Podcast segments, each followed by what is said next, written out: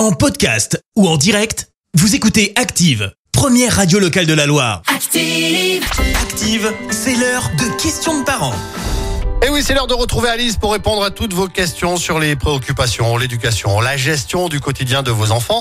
Et aujourd'hui, Alice va répondre à la question de Marco qui habite à Unieux et qui lui se pose cette question.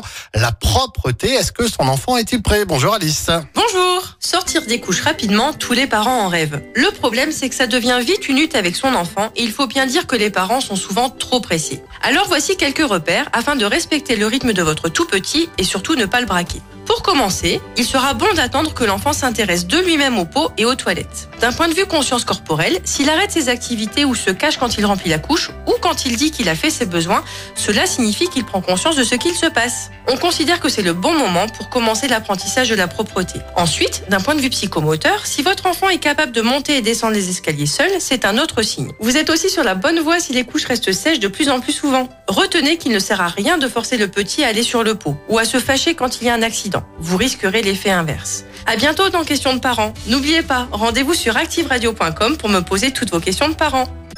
C'était Questions de parents, la chronique des familles avec Orchestra Andrézieux, enseigne puriculture et mode enfant. Future maman, liste de naissance et équipement bébé, votre magasin Orchestra Andrézieux vous accompagne dans la vie de parents. Orchestra Andrézieux, sortie à aéroport et sur orchestra.com. Merci, vous avez écouté Active Radio, la première radio locale de la Loire. Active.